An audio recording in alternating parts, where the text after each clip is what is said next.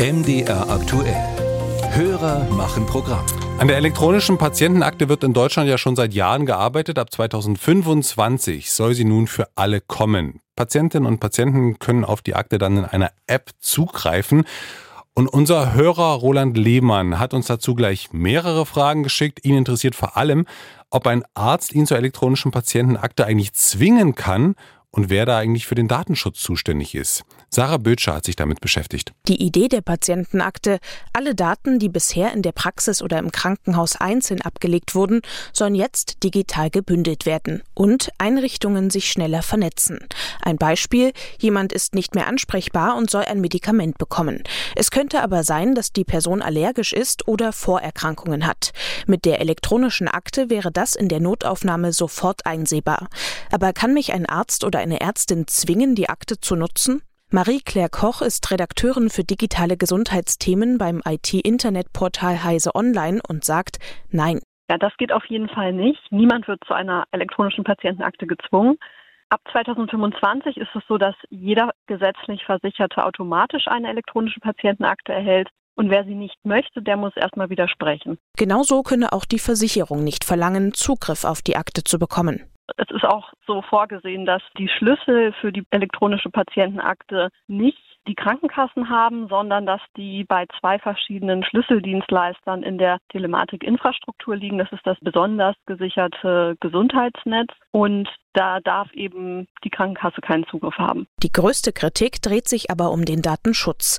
Unser Hörer möchte wissen, wer dafür verantwortlich ist.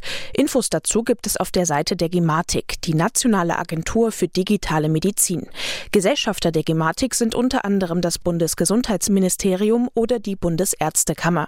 Online heißt es, der Anbieter der Akte ist für die Datenverarbeitung verantwortlich. In der Regel ist das ihre Krankenkasse. Wenn weitere Unternehmen für den Betrieb mit eingebunden sind, so handeln sie im Auftrag des Anbieters, der die Verantwortung trägt.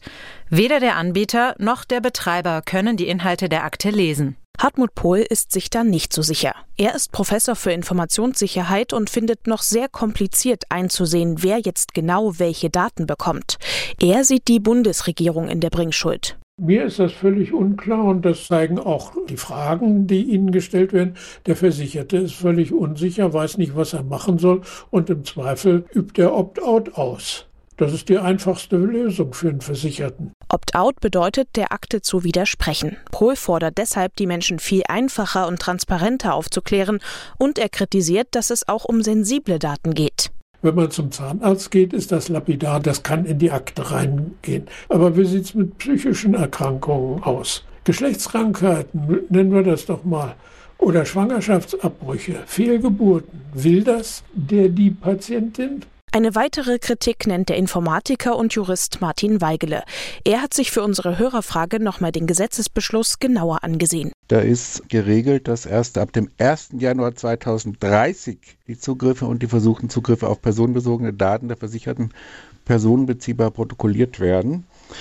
Dass man sowas machen kann, ist absoluter Standard. Aus meiner Sicht bedeutet das, dass anonym irgendwelche Dinge jetzt abgefragt werden können, die in dieser Patientenakte gespeichert werden und niemand nachvollziehen kann, wer auf diese Daten zugreifen kann bis zum Jahr 2030. Das finde ich schon ein ziemlicher Hammer.